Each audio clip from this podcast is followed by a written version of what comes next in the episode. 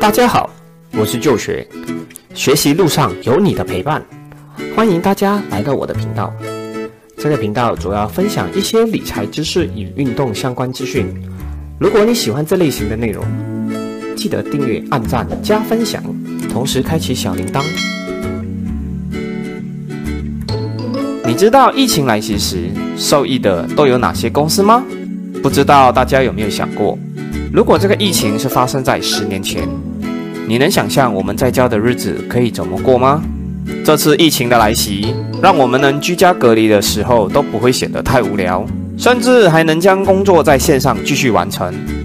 这都需要归功于强大的科技公司们，而这些科技巨头的产品和实力，在疫情爆发后，让我们能够顺利的将实体活动转入线上运作，而且还是马上就能够使用了。去年因为疫情的缘故，李嘉诚投资的 Zoom 视讯软件第一次进入大家的视线，更让李嘉诚赚到超额回报。今天我们来了解一下这家科技巨头，它是 Farm 的一员，市值大约在两万亿左右，目前排名在苹果、微软和亚马逊之后。虽然它不是第一名，但是它的市值已经让很多公司望尘莫及。大马市值王 Maybank。在市值最高的时候，也不过两百五十亿美金左右，可见我们国家的市场仍然有很大的进步空间。虽然今天要介绍的这间公司不是新创公司，但是这家公司却是我们面对疫情来袭时，让我们实现远程办公、网络学习，甚至还有各式各样的娱乐视频供我们在线观看，让大家在疫情期间不至于那么无聊。甚至你现在正在观看的多媒体平台都是它旗下的子公司。没错，今天我们要来聊一聊一家网络科技巨头 Google，中文名称谷歌。不知道你们有没有遇过以下的情况：遇到不会的事情的时候，总会有人对你说 “Google 一下”。谷歌不知不觉中成为大家遇到难题时第一个寻求的帮助。在我还是中学生的时期，互联网还不是很发达的时候，就已经听过这个名词了。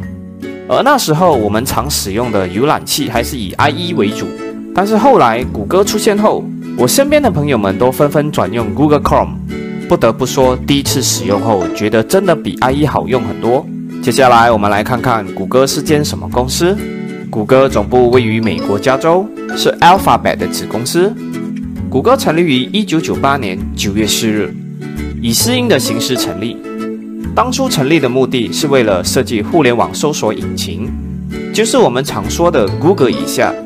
一九九六年一月，斯坦福大学理学博士生的拉里·佩奇和谢尔盖·布林在学校开始研究一项关于搜索的研究项目。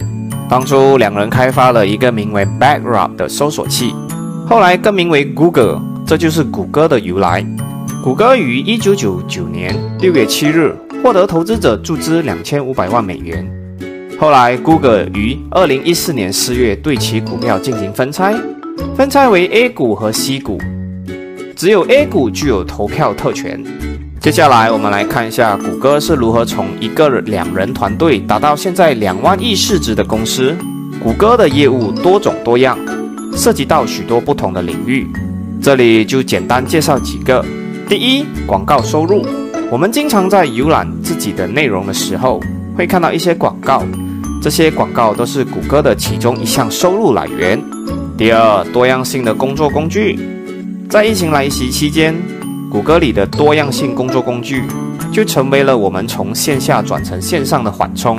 在不能前往学校上课与实体办公的情况下，谷歌一系列的线上平台围绕着办公与教学的各种辅助工具，成为了在家办公的一大帮手。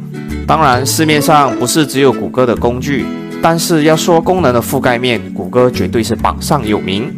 就以谷歌教室来举个例子，谷歌教室成为很多学校从实体教学转入线上教学的一个很大的帮助。谷歌教室不只是上课进行教学的平台，里面也包含了开创独立教室、作业发布、教学资料发布、点名等一系列课堂所需要的功能。而且，谷歌教室对于较年长的老师们和年龄较小的小学生来说，容易上手，操作简单。同时，谷歌甚至赋予校方一系列的后台操作与监控，这让校方容易追踪学生的上课状况。这大大的减轻了教师们的工作。第三，搜索引擎，搜索引擎是谷歌的看家本领，它就是靠这项技术起家，并且依靠这项技术独霸天下。这项搜索引擎不止在谷歌的页面使用，也同时使用在目前最大的媒体视频播放网页 YouTube 里。这很好的帮助大家在茫茫的资料里寻找到自己想要的内容。第四，手机系统，安卓系统目前是与苹果系统平分天下的手机应用程序。谷歌不止在互联网做得风生水起，同时也没有错过手机移动市场。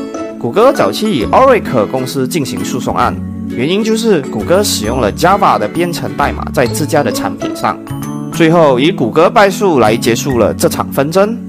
原因是谷歌虽然没有向平台使用收取任何费用，但是谷歌从安卓系统里的广告收入获利超过四百亿元。顺带一提，目前谷歌也在研发自动驾驶软件 Waymo，这也许会让 Waymo 以后变成手机界里的安卓系统也说不定呢。如果有兴趣想要投资谷歌，需要准备多少钱呢？目前谷歌 A 股和 C 股每股大约都为两千七百美金左右。还不包括手续费等费用。如果没那么多资金的朋友们，也可以考虑 ETF 投资。QQQ 是有追踪谷歌的股票的。好了，这里做最后的总结：谷歌从最初的搜索引擎公司，发展成为了覆盖多个行业的网络科技巨头。谷歌庞大的用户群体和数据，在未来会不会被其他公司所取代呢？大家可以自行判断。谷歌的护城河是来自它的搜索引擎和不断研发的能力。不知道大家认同吗？请在下方留言告诉我你的想法。以上纯属个人看法，并没有任何买卖建议。有兴趣投资的朋友们可以自行寻找资料研究一下，独立思考很重要。